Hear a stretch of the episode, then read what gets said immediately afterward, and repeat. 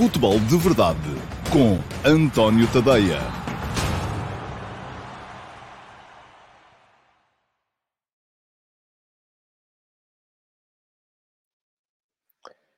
Ora, então, olá a todos, muito bom dia e sejam muito bem-vindos àquilo que parece que é a carga de pancada diária, que é o futebol de verdade.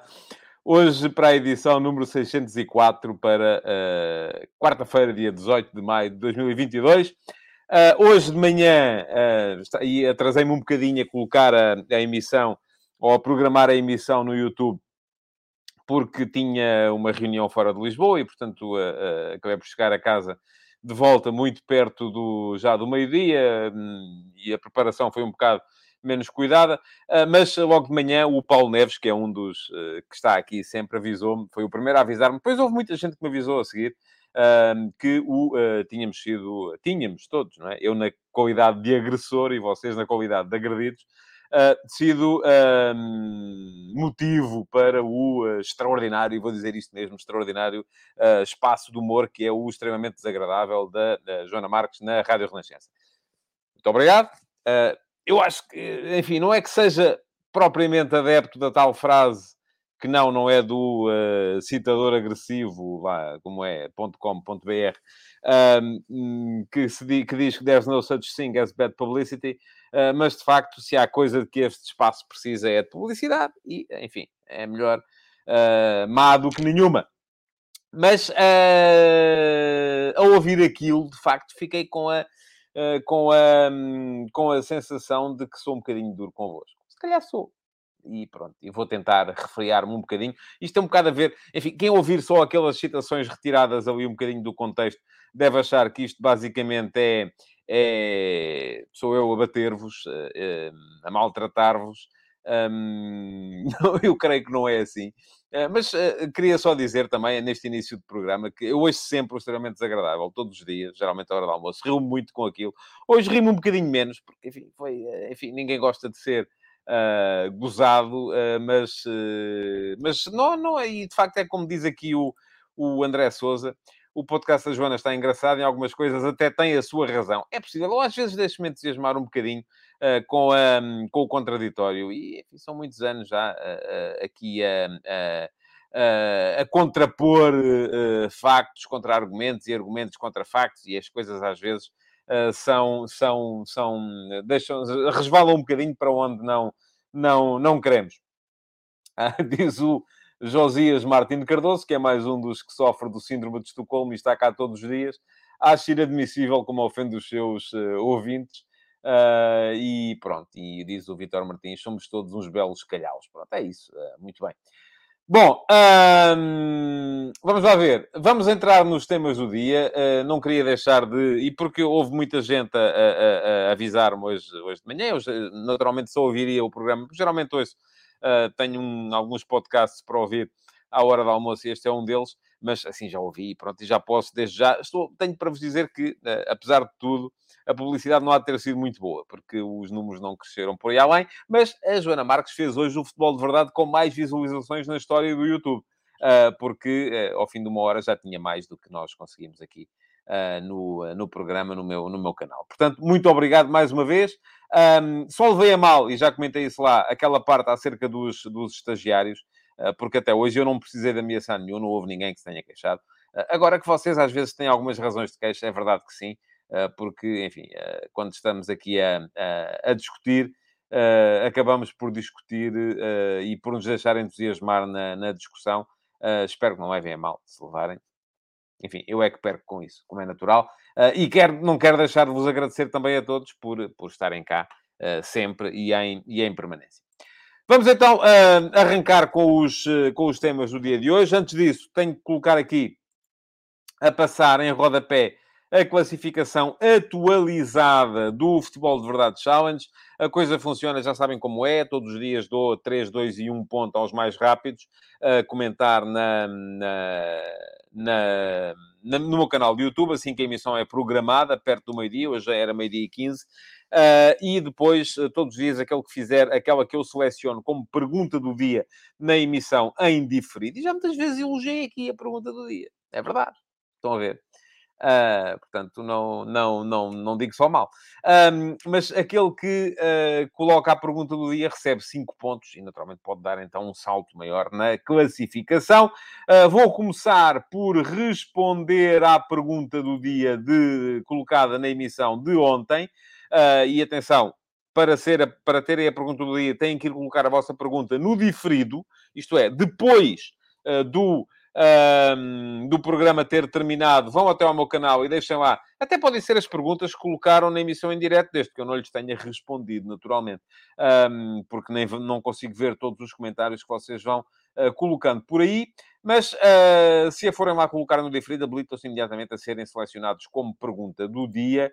E a pergunta do dia de ontem uh, foi a pergunta feita pelo Paulo Neves. E não foi, não é retribuição, por o Paulo me ter avisado relativamente ao extremamente desagradável. Não. Uh, é porque é um tema que me diz eh, muito, este que o Paulo... Até porque eu próprio já sou um jornalista mais perto do veterano do que do, da jovem sensação, e por isso mesmo esta coisa de as pessoas, a partir de um determinado momento, passarem um bocadinho à história, uh, também me diz eh, algum, algum respeito. Um, eu costumo dizer, meio a brincar, porque também brinco às vezes, uh, que uh, já faço mais, já faço os comentários da Seleção Nacional na RTP há mais tempo do que fizeram o Alves dos Santos ou o Gabriel Alves. Uh, e que uh, isto é um desafio uh, enorme à, à, à, longevidade, porque desde 2006 já vou fazer em setembro 16 anos de comentários à Relação Nacional na RTP. e as pessoas naturalmente ficam fartas de ouvir sempre as mesmas vozes. Mas pergunta-me o Paulo Neves, face às declarações de Vitor Bruno sobre o seu pai, Vitor Manuel, fica a pergunta: será crime, como o próprio filho admitiu, ele, Vitor Manuel, não estar no ativo ou já passou a sua época? Assim, de repente, lembro-me de vários que estão há muitos anos no estaleiro. Tony, Vitor Manuel, Manuel Cajuda, Barreto, eu creio que uh, uh, se refere ao uh, Mariano Barreto, embora o Mariano Barreto nunca tenha sido, propriamente, durante muito tempo, treinador de primeira divisão, Jaime Pacheco e por aí afora. obrigado pela sua pergunta, Paulo. e eu, eu, já partilhei aqui convosco, aqui há tempos, uma conversa foi uma conversa privada, mas eu creio que o próprio não me leva a mal. Foi uma conversa que eu tive na altura com o Tony, uh, quando estávamos os dois na, na, na descaracterização, que é a mesma sala que é a da caracterização, mas na altura, para nos descaracterizarmos, depois de um programa na, na RTP, quando o Tony ainda fazia parte do uh, leque de comentadores da RTP, antes de se ter mudado para o Canal 11, e em que o Tony me dizia uh, que, pronto, com a idade que tem, já não, os presidentes olham para os treinadores da geração dele e já não veem solução. Isto é, já não conseguem aqueles treinadores encontrar espaço para, eh, para trabalharem, porque os, os presidentes querem sempre alguém uh, que seja que tenha uma cara nova, que apareça bem na televisão, que seja, enfim, mais moderno, que dê uma ideia de, de modernidade. Uh, e por isso mesmo uh, os mais veteranos acabam por não conseguir sequer trabalhar. E olhamos de facto para os nossos, eu na altura até fiz um trabalho sobre o tema, uh, para os nossos treinadores e Portugal terá das mais baixas médias de idades nos treinadores de que há registro na maior parte dos campeonatos na, na, na Europa. E vamos a ver, por exemplo, gente da idade de um Ancelotti é muito raro encontrarmos a trabalhar no campeonato em Portugal. Uh, e uh, aquilo que, uh, de facto, se coloca neste momento é um bocado essa ideia, conforme perguntava o Paulo, será que eles passaram à história? Será que não têm qualidade? Eu sou, enfim, não vou dizer amigo, mas, mas tive, já conversei muitas vezes com, com muitos desses uh, treinadores a que o Paulo se, se referia, e de facto havia uma, havia uma maneira de estar uh, diferente. Até na proximidade que era estabelecida com os jornalistas e que hoje, tanto quanto sei, os treinadores não, vão, vão, vão evitando, os treinadores mais modernos. Um, mas não era só isso, era também no relacionamento com os jogadores. Eu não creio, muito sinceramente, uh, não creio que os treinadores mais antigos uh, sejam ou estejam do ponto de vista uh, metodológico completamente ultrapassados. Até porque muitos deles foram se rodeando de gente mais nova. Já é claro que há aqui duas vias. Há uma via uh, mais empírica, dos antigos jogadores que chegam a treinadores e que, uh, enfim, funcionam muito mais na base da, da, da, da regimentação, da mentalização. havia sempre aquelas frases, também não são do citador agressivo.com.br, que são aquelas frases do vamos a eles nem tarzões, ou, enfim, aquelas coisas todas muito uh, na base da, da, da, da, uh, da, criação de espírito de grupo, uh, da criação de um, de um, de um, de um clima de irmandade, enfim, muito, muito mais na, nessa base do que na base da, da, da ciência, da abordagem mais científica, da metodologia mais moderna. Pronto, é claro que há essas duas escolas. E que automaticamente, eu acho que essa cisão é feita com a eclosão do José Mourinho como, como uh, treinador do Flóculo do Porto.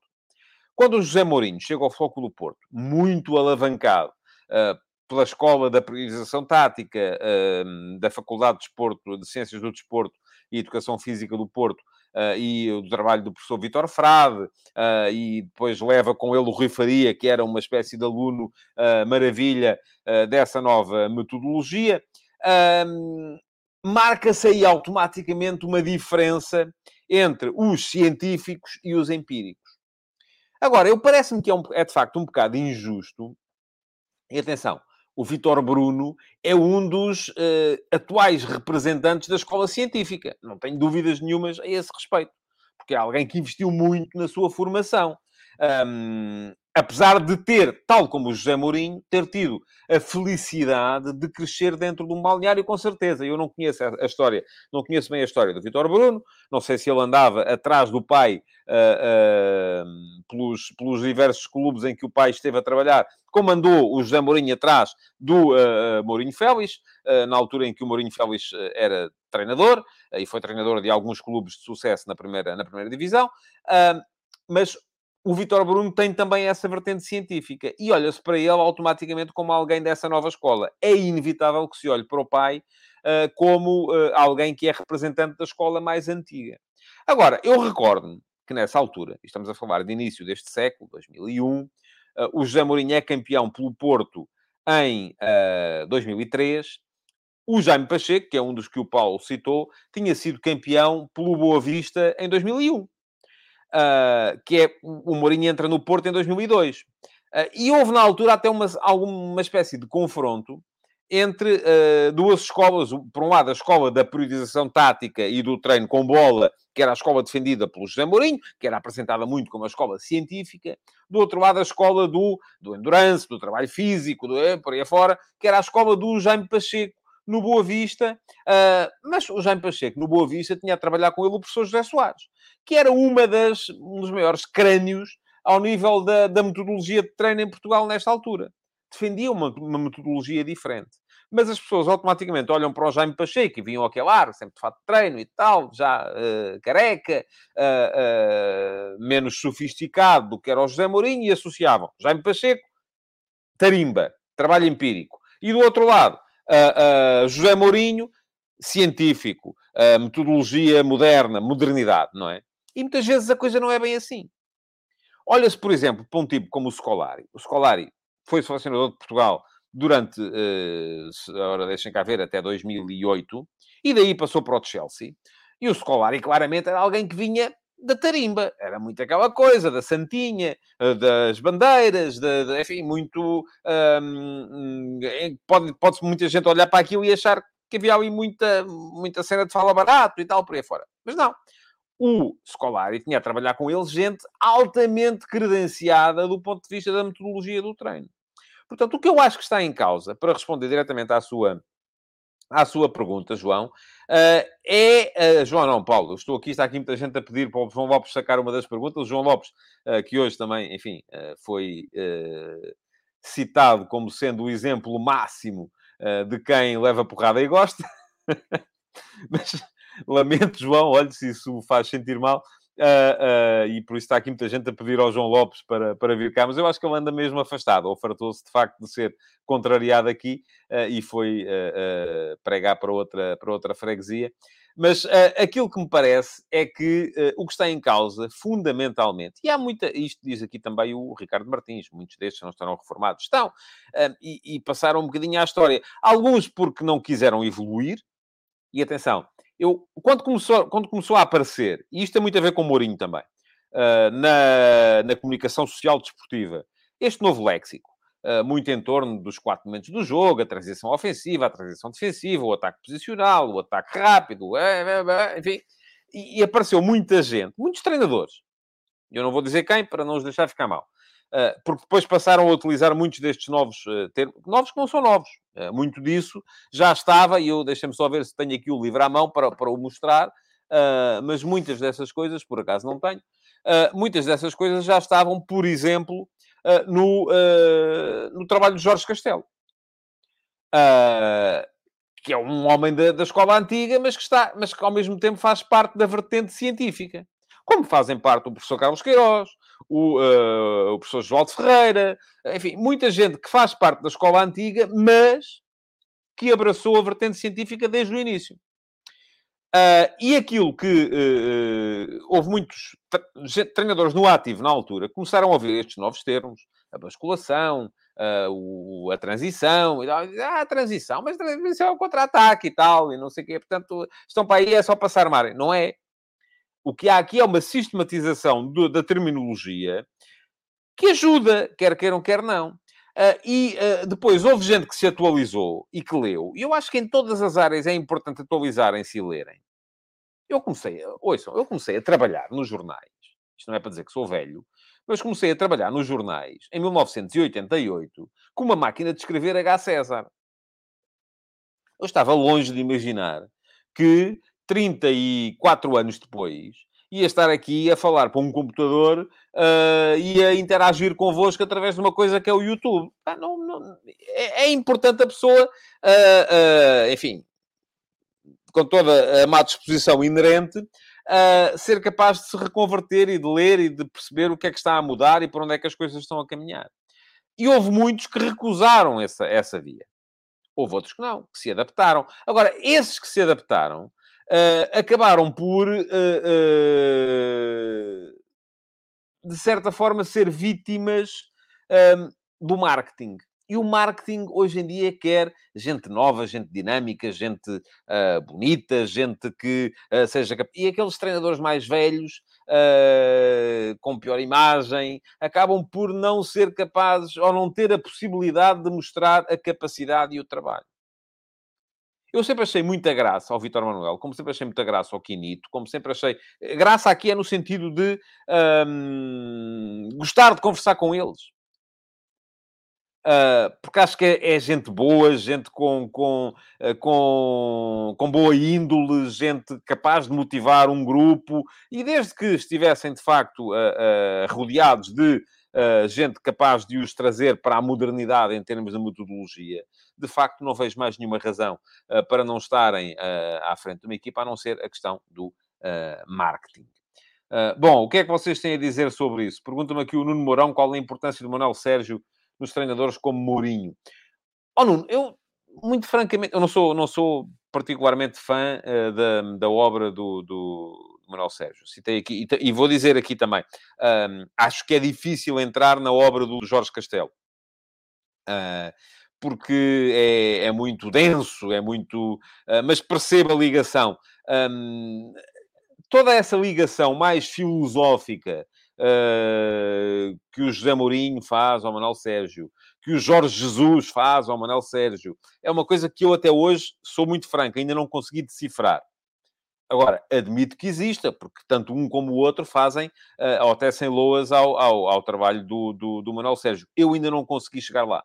Uh, não perdi a esperança. Pode ser que um dia uh, lá chegue. Diz o Luís Mendes, o que o Vitor Bruno disse do pai é verdade, mas se nós recuarmos aos tempos do pai dele, eram sempre os mesmos técnicos a rodarem nos clubes da primeira divisão. Ainda hoje é assim, Luís. Ainda hoje são sempre os mesmos. Então, eu ainda aqui há dias um, fiz ali uh, o link para se perceber que uh, há ali uh, cinco, seis clubes que os treinadores estão sempre a rodar. São sempre os mesmos. Passam de um para o outro, para o outro, para o outro, para o outro e por aí afora. E, de facto, há dificuldade para, hum, para, para, se chegar, para se chegar lá. O Alcides Correia diz que eu cada vez mais estou como ele. Várias vezes digo ainda sou do tempo, mas eu não gosto nada de dizer, não gosto nada disso, eh, porque, enfim, eh, não, não, não, não é coisa que me leve, eh, que me leve para onde eu quero ir, que é para a frente. Um, diz o Hugo Matos que os que se adaptaram dão a cara, mas depois têm uma equipa técnica rejuvenescida e atualizada. É verdade, Hugo. A questão é que muitas vezes aquilo que os presidentes querem é uma cara rejuvenescida. E depois a equipa técnica até pode ser velha, mas o frontman tem que ser alguém uh, que uh, inspire modernidade. Uh, e isso, enfim, muitas vezes não, não, não, não acontece. E muitos destes, aquilo que estão a fazer, na maior parte das vezes, é comentar. E vieram para o lado de cá, para o lado dos, dos comentários, e enfim, é aquilo que, que, é, que é possível. Bom, vamos seguir em frente, porque ainda tenho que perceber aqui quem são os primeiros um, a comentar hoje, para lhes dar 3, 2 e 1 ponto no Futebol de Verdade dos deste mês. Uh, o primeiro a chegar hoje foi o Miguel Timóteo. Uh, bom dia, Miguel. Obrigado pela sua pergunta. E pergunta-me o Miguel: uh, Grimaldo está no último ano de contrato. Devia o Benfica mantê-lo até ao fim a jogar ou vendê-lo? O Flóculo do Porto aproveita esses jogadores ao máximo e tem tido bons resultados desportivos. Miguel, a minha... Eu acho que aqui cada caso é um caso. depende. por exemplo, Corona. O Porto vendeu, e vendeu mal, vendeu barato, Uh, um ano antes do fim do contrato, enfim, nem foi um ano, foram uh, seis meses uh, antes do fim do contrato, e não vendeu um ano porque não conseguiu, porque ainda tinha a expectativa lá em cima, mas o jogador tinha a cabeça noutro sítio. Mbemba chegou ao fim do contrato, a jogar e a jogar bem, e foi um dos fundamentais, um dos jogadores fundamentais no título do Foco do Porto este ano. Portanto, depende muito, depende muito daquilo que está na cabeça do jogador. Eu também li a notícia de hoje, uh, que diz que houve ali um incidente qualquer no jogo em Passos de Ferreira. Uh, eu acho que aí, quem está lá dentro, isto é como diz o outro, uh, mais uma citação, um, quem sabe do convento é quem está lá dentro. E aquilo que me parece é que depende. À partida, não vejo nada contra. E volto a dizer, eu acho que os clubes não vendem por desporto. Não vendem porque querem, não vendem porque gostam. Vendem porque precisam. Depende. Primeira questão: o Benfica precisa de vender ou não? Se não precisa, então deve manter. Segunda questão: o jogador, estando aí no último ano de contrato, está de cabeça limpa e está a olhar para aquilo que pode dar à equipa ou não? Porque se está, mais uma razão para ele poder ficar. Se não está, então é vender, nem que seja mal vendido. Uh, eu acho que aqui depende muito da situação do clube, da situação do jogador se o Benfica deve vendê-lo já este ano, se tiver uma boa proposta, uma proposta irrecusável, sim. Se não tiver essa boa proposta e achar que o jogador pode manter-se focado no último ano de contrato, não, deve ficar com o jogador. Se depois ficar com o jogador e perceber que eles já não estarem aí, então aí sim. Uh, mas se achar que ele continua a render, e tem que vender e perder o rendimento desportivo só para poder tirar dali uh, uh, algum dinheiro, não, acho que não. Mas volto a dizer, depende muito de caso para caso. Não há aqui uma verdade absoluta, como não há em quase, em quase nada a, este, a este respeito. Diz o Daniel Leal que é uma pena se o Porto não renovar como Bembá.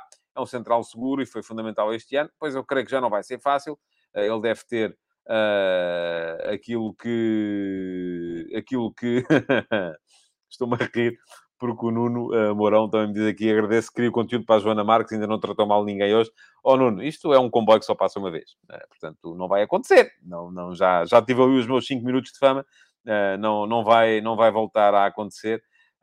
Há muita gente aqui hoje que veio cá por causa do extremamente desagradável, disse o Bruno Garcia que veio cá só por causa disso. Sim, já ouvi, já me referi a isso no início do, da emissão, mas queria seguir em frente. Uh, diz o Simão Rochinol, o clube deve rentabilizar ao máximo os seus ativos, mesmo que estejam em fim de contrato. Uh, também acho que sim, a não ser que uh, o ativo não seja rentabilizável. E aí sim deve pensar em, em, em vendê-lo. E diz o Miguel Lopes, eu sou sócio do Benfica há 40 anos, mas esse Grimaldo, por mim, já devia ter ido ano passado há mais. É muito fraco a defender. Também não, não seja assim. Parece está, está transformado no tadeia dos comentários. Aí a dizer mal de tudo e mais alguma coisa. Uh, Nelson Azevedo, uh, não, isto já não tem a ver com o tema, portanto vamos uh, seguir à frente.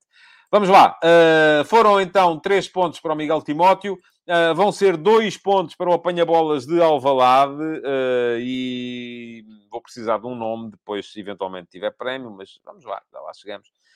Uh, Pergunta-me o que acha da ideia uh, em que o vencedor da taça garantisse a manutenção ou subida à Primeira Liga para além da Europa. Pronto, isto tem muito a ver com o tema uh, Tondela.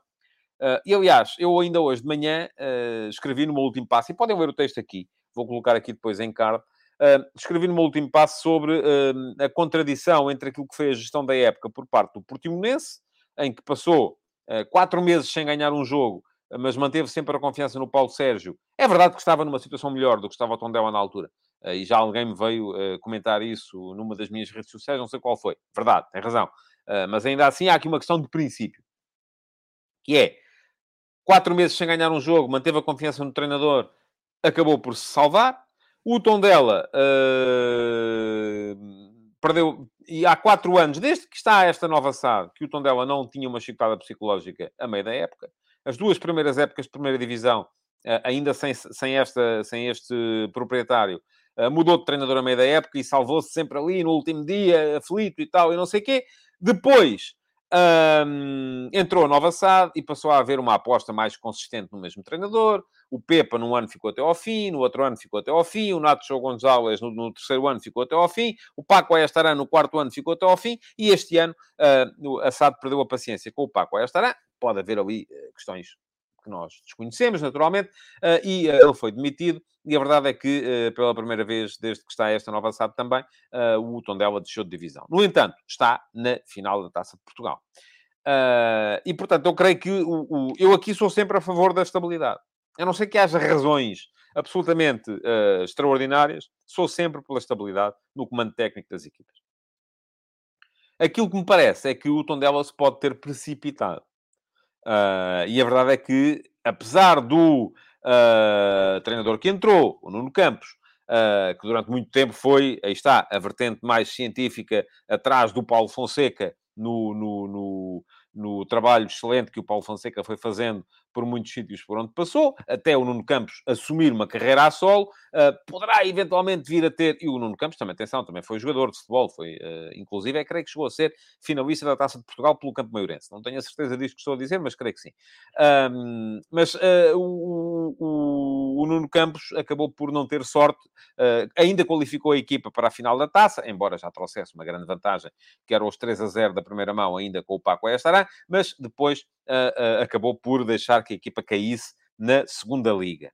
Uh, e isto acaba por ser, de certa forma, não só uma contradição com aquilo que tem vindo a ser o passado recente do Tondela, como uma série, um sério problema para a SAD do Tondela, que não vai conseguir valorizar os jogadores na segunda liga. Vai ser um problema. Agora, para responder à sua pergunta, isto queria só aqui enquadrar relativamente àquilo que escrevi uh, hoje, de, hoje de manhã. Para responder à sua pergunta, uh, o que é que eu acho da ideia em que o vencedor da taça garantisse a manutenção subida à Primeira Liga para além da Europa? Não acho bem. Uh, não acho bem porque eu acho que uh, a manutenção ou a subida têm que ser conquistadas pela regularidade. Nas 34 jornadas. Mais o play-off, eventualmente. Eh, essa ideia de depois de repente haver uma equipa que tenha eventualmente um uh, sorteio mais eh, favorável e acabe por conseguir subir divisão ou manter-se e disso acabar por ser privada uma equipa que foi mais regular durante todo o ano, acho mal. Vamos imaginar que o Tondela ganhava a taça. E atenção, ainda não está uh, nem de perto nem de longe conseguido. Mas vamos imaginar que o Tondela ganhava a taça. Garantia ali a manutenção. O que é que acontecia? Não subia o, uh, eventualmente o Chaves ou o Casa Pia, uh, que conseguiram essa, essa subida de divisão, ou uh, passava a descer o Moreirense, que ficou à frente do Tondela na Liga. Não acho que fosse uma, uma, uma, boa, uma boa medida, muito, muito francamente. Um ponto para o Amadou Jaló, que também é daqueles que está cá sempre e também foi, enfim, citado como sendo maltratado. Não sei se se sente maltratado aqui, Amadou se sente, Desde já o meu pedido de desculpas. Mas uh, pergunta-me o Amadou, para si, quem reúne mais condições para vencer a final da Liga Europa? É uma boa pergunta e, uh, como quase todas as perguntas que o Amadou me faz aqui, é uma pergunta à qual eu não consigo responder.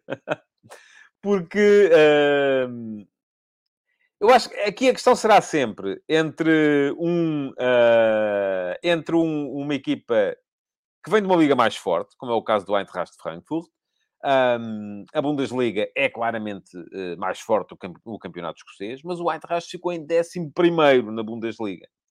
E uma equipa que é mais forte, mas vem de uma liga mais fraca, como é o caso do Rangers, que perdeu a luta pelo título com o Celtic na Liga Escocesa, uh, mas uh, acaba por não, uh, não ser capaz ou, ou, não, não tem o mesmo nível de exigência.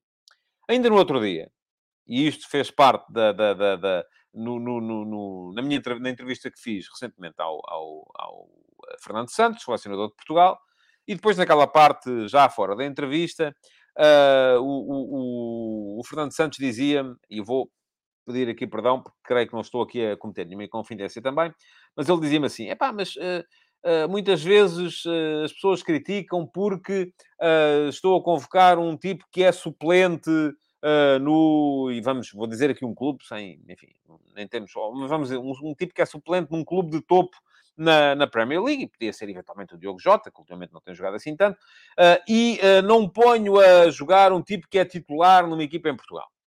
Mas a questão aqui é com, o que é que é a competição, não é? Com quem é que compete? Um tipo que é suplente no, no, no, Liverpool, no Manchester City, no Manchester United, uh, no, no, e por aí afora, e com quem é compete um tipo que é titular no Braga, no Sporting, no Benfica, no Porto. Uh, isso não quer dizer automaticamente que seja melhor jogador, o facto de ser titular.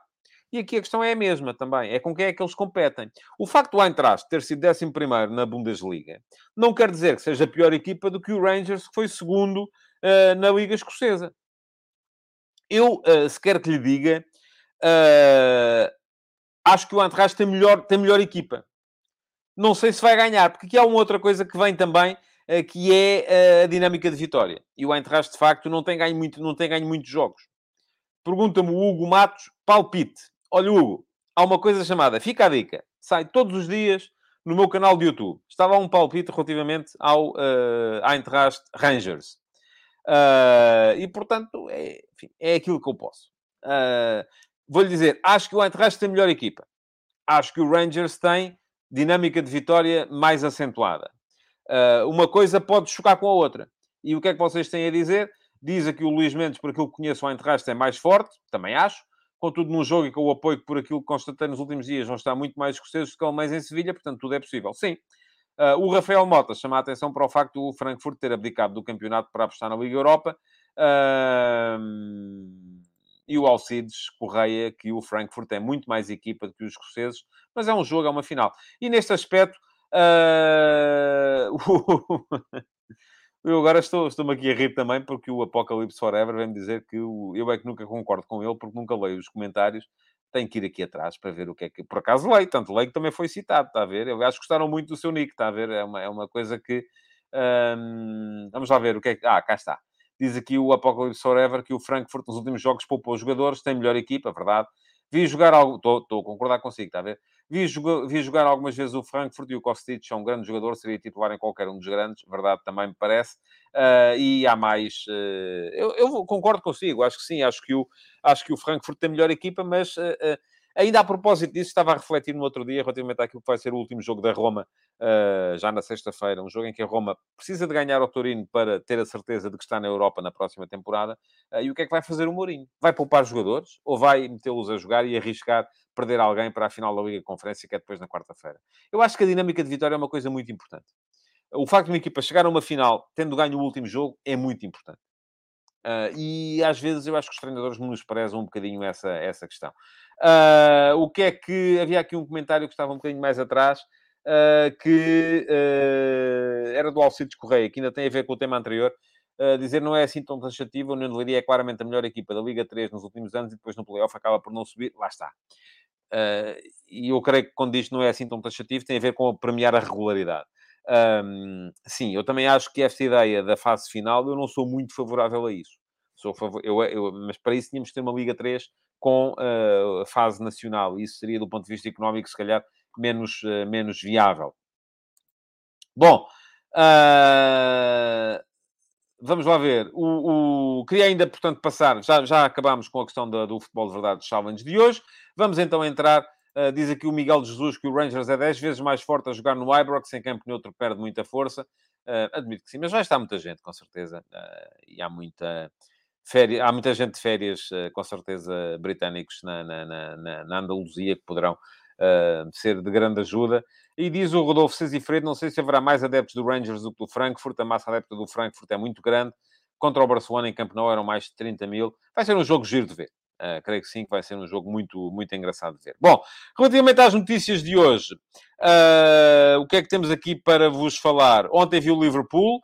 Um, o Liverpool ganhou, ganhou ao Southampton, ganhou só por um gol, portanto vai entrar para a última jornada com menos um ponto uh, e com menos seis golos. Mas, enfim, os seis golos são relativamente irrelevantes, uh, porque uh, é, é, é, improvável que venhamos a ter uh, que venhamos a ter igualdade e, e, portanto, desempate, igualdade de pontos e, portanto, desempate. Isso só poderia acontecer, ora, deixa-me cá fazer aqui contas rapidamente, se o City perdesse e o Liverpool empatasse. Por de resto, se o City empatar, não há possibilidade de, de igualdade pontual. se o Uh, uh, se o City ganhar, também não há possibilidade de igualdade pontual. Portanto, a única hipótese que temos é essa mesmo: é o City perder o último jogo. Joga em casa com o Aston Villa do Steven Gerrard. Steven Gerrard, que é uma das maiores figuras da história recente do Liverpool. Portanto, há aqui uma componente emocional a ter em conta. Uh, e o Liverpool joga em casa com o Wolverhampton, uh, dos portugueses e do Bruno Lage, uh, sendo que o Liverpool tem que ficar sempre à espera do resultado do outro jogo. Se o City não ganhar, o Liverpool ganhar, o Liverpool é campeão. Se o City ganhar, ou fizer pelo menos o mesmo resultado que o Liverpool, é o City que é campeão. De resto, a única hipótese, volto a dizer, de igualdade é o City perder e o Liverpool empatar. E dizia aqui na brincadeira o uh, João Pedro Jesus que o City perde 6 a 0 e o Liverpool empata 5 a 5. e dessa forma o Liverpool creio que seria, seria campeão, sim. Uh, portanto, e tinha que ser 5 a 5, se fosse 1 a 1, ou 2 a 2, ou 3 a 3, já não, já não chegava. Uh, vamos ter uma última jornada de estalo, então, na Premier League, como vamos ter na Série A italiana. Aliás, são os, além da final da Taça de Portugal, que naturalmente nos diz muito a nós, uh, portugueses, são os uh, confrontos que têm mais picante ou mais salero à nossa espera no próximo, no próximo fim de semana. de resto, uma nota ainda para vos dizer aqui que o Estoril e o Sporting Clube Braga estão na final da Taça Revelação. Uh, mais uma excelente campanha dos sub-23 do Estoril. Eu já escrevi sobre esta equipa aqui e vai estar aqui o link depois em card para poderem ler. É notável o trabalho que está a ser feito pela SAD do Estoril uh, nos, uh, com a equipa de sub-23. Bicampeã de Nacional da Liga Revelação. Ganhou também a Taça Revelação do ano passado e está na final deste ano. Portanto, atenção, alguma coisa estão a fazer bem e há ali muita gente a saltar depois para a equipa principal. Portanto, está tudo a ser bem feito, do meu ponto de vista, pela SAD do Estoril. Uh, belíssimo trabalho, estão de parabéns. Um, queria ainda também chamar a atenção aqui para uma notícia que li, e, enfim, não é uh, confirmada ainda, que é a hipótese de fusão da BSAD com o Atlético da Malveira. Acho que seria excelente. Convém acabarmos, uma vez por todas, com esta ideia do dois belenenses. E acho que a própria BSAD não tem nada a ganhar com isso. Eh, uma coisa era enquanto estava na primeira divisão, e mesmo aí já achava que não tinha nada a ganhar com isso e que devia apostar na criação de uma raiz, fosse onde fosse. Se era Malveira, excelente. Uh, se fosse em Grândola, como chegou a falar-se nisso, excelente. Em algum lado que permita à uh, equipa ou à SAD, que tem o direito a participar na próxima edição da Liga 2, uh, ter uma raiz, ter adeptos, ter gente que goste deles, ter gente que seja capaz de os carregar um, numa campanha, como não teve, enquanto persistiu nesta ideia de ser o Belenenses. Coisa que não é, porque o Belenenses uh, está ainda a lutar para subir à Liga 3 no uh, Campeonato de Portugal e a coisa já esteve mais uh, bem pintada do que está neste momento. E o tema que escolhi uh, para vos trazer aqui hoje, que acaba sempre por ser um tema um bocado marginal, porque neste momento não há grande atualidade, um, era mesmo essa questão das, das, das seleções. Vai sair, não sei se é quinta, amanhã, ou se é sexta, a convocatória da Seleção Nacional uh, para estes jogos que aí vêm da Liga das Nações. Portugal joga no dia 2 com a Espanha, no dia 5 com a Suíça, no dia 9 com a República Checa e no dia 12, outra vez, com a Suíça. Portanto, vão ser uh, feitas aqui quatro uh, jornadas das seis da fase de grupos da Liga das Nações no mês de junho. Nunca aconteceu semelhante coisa, uma seleção ter que jogar quatro jogos em junho. Junho é uma altura péssima para se jogar, para se fazerem jogos de seleções, a não ser quando se trata de uma coisa que puxa a motivação dos jogadores para cima, como é, uh, como é, como é uh, um campeonato do mundo, uma fase final de um campeonato do mundo ou de um campeonato da Europa. Este ano, como não há fase final do Mundial, devia ser agora em junho, uh, uh, a FIFA aproveitou para criar estas datas aqui nesta altura e para pôr os jogadores a jogar. Mas a Liga das Nações não é a mesma coisa. E os jogadores não vão sentir a mesma motivação. Aliás, é curioso, porque a gente começa a ver stories de, de Instagram dos jogadores e estão todos aí de férias. Eu creio que serão férias de uma semana, uma semana e meia, porque estou, eh, muitos deles estarão à espera de ser chamados para as, para as seleções. E estão à espera de voltar nessa altura e até voltam, se calhar, mais frescos e tal, porque tiveram ali uma semana e picos para limpar a cabeça, para tirarem a cabeça do, do, do foco competitivo, uh, e isso pode ser importante para a forma como o selecionador os vai apanhar. Mas, de facto, não vai ser fácil. Não vai ser fácil para já, porque são jogos sempre 3 em 3 dias. A 2, a 5, enfim, depois aqui há 4 dias para o jogo de 9 e mais 3 dias para o jogo de 12. Uh, 4 jogos. Vai ser muito complicado manter as, as, as, um, o foco dos jogadores na, na, na, competição, ou manter os jogadores do ponto de vista físico focados na competição. Uh, e depois, não vai ser fácil também porque os, o campeonato acabou. Enfim, o Porto e o Tondela ainda vão jogar a final da, da, da, taça. Isto é importante mais para o Porto que para o Tondela, que em princípio não terá jogadores convocados. Uh, mas os outros estão de férias há uh, já, enfim, alguns até há mais de uma semana, porque na última semana houve muitas equipas que já pouparam os, os jogadores uh, ah, um, principais. e vão, de repente, vai-lhes ser exigido que voltem a reentrar Uh, no, no, ritmo competitivo. Isso não vai ser naturalmente fácil e vai ser uma, um desafio maior, até porque uh, estes quatro jogos serão o período mais prolongado que os selecionadores vão ter para trabalhar com os jogadores antes do Campeonato do Mundo. Depois destes quatro jogos, vamos ter dois jogos em setembro, e aí menos tempo, naturalmente, porque agora aqui, eh, enfim, vão ser duas semanas e meia, quase três semanas, que os jogadores vão estar com os selecionadores. Portanto, isto é praticamente a preparação para o Mundial. Depois haverá semana e meia em setembro e a seguir a convocatória é feita e os jogadores têm que ser apresentar, apresentar nas seleções uh, cinco, seis dias antes de começar o Campeonato do Mundo. Portanto, aquela ideia de que numa fase final do Mundial uh, os selecionadores vão ter os jogadores para trabalhar durante mais tempo, este ano não vai acontecer. Uh, e isso uh, faz, de, ou como diz aqui o Filipe Monteiro, e é verdade, por isso é importante, vai fazer destes jogos agora uma oportunidade importante para se trabalhar. O uh, Rias Rio vem dizer que é uma oportunidade para renovar a seleção. Como é que eu lhe hei de dizer isto sem, sem ser assunto para a Joana Marques? A seleção está a renovar. E vou deixar aqui também um link para depois poderem ler. A seleção de Portugal está a renovar ao mesmo ritmo de qualquer outra seleção em qualquer outro sítio do mundo.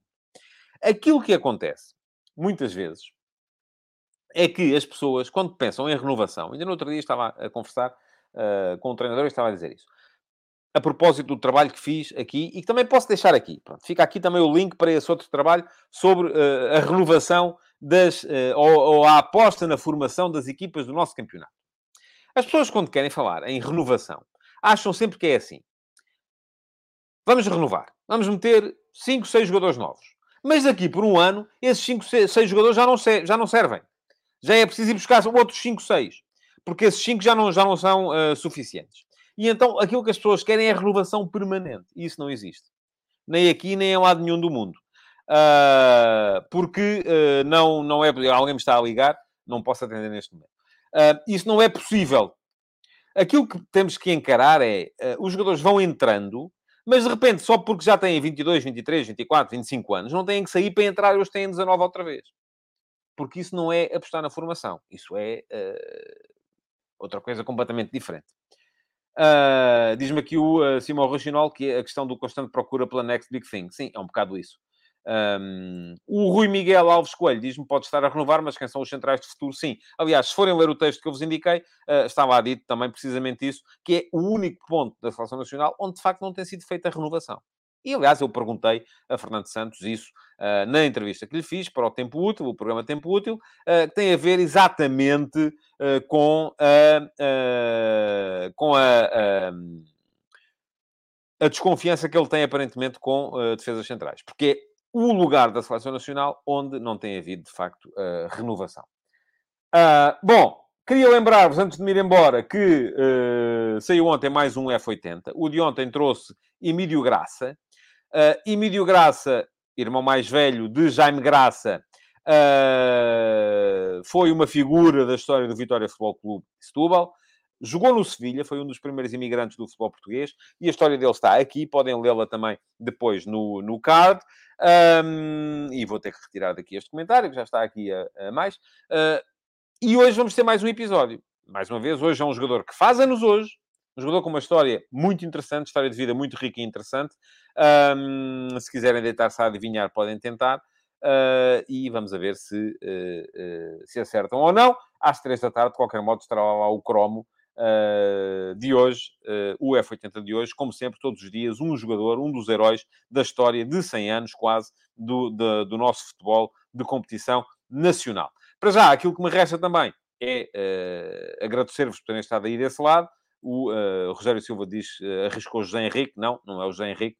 Um, nem sei se o José Henrique faz anos hoje. Mas não, não é o José Henrique. Embora também tenha tido ligação ao Benfica e faça parte da história do, do Benfica. Um... Queria agradecer-vos então por terem estado aí, pedir-vos para deixarem o vosso like, parece que está abaixo isto hoje. Um... o Nuno Mourão, peço que se zangue comigo antes de terminar o direto, as tradições são para manter e não está cá o João Lopes, eu sou voluntário. Não, deixa lá estar isso. Não vale a pena. Uh, estava a dizer uh, que uh, deixem o vosso, pedir-vos que deixem o vosso like, continuem a comentar, deixem perguntas no diferido para poderem ser candidatas à pergunta do dia de amanhã uh, e voltem amanhã então para mais uma edição do Futebol de Verdade. Muito obrigado então por terem estado aí e até amanhã. Futebol de Verdade, em direto de segunda a sexta-feira, às 12h30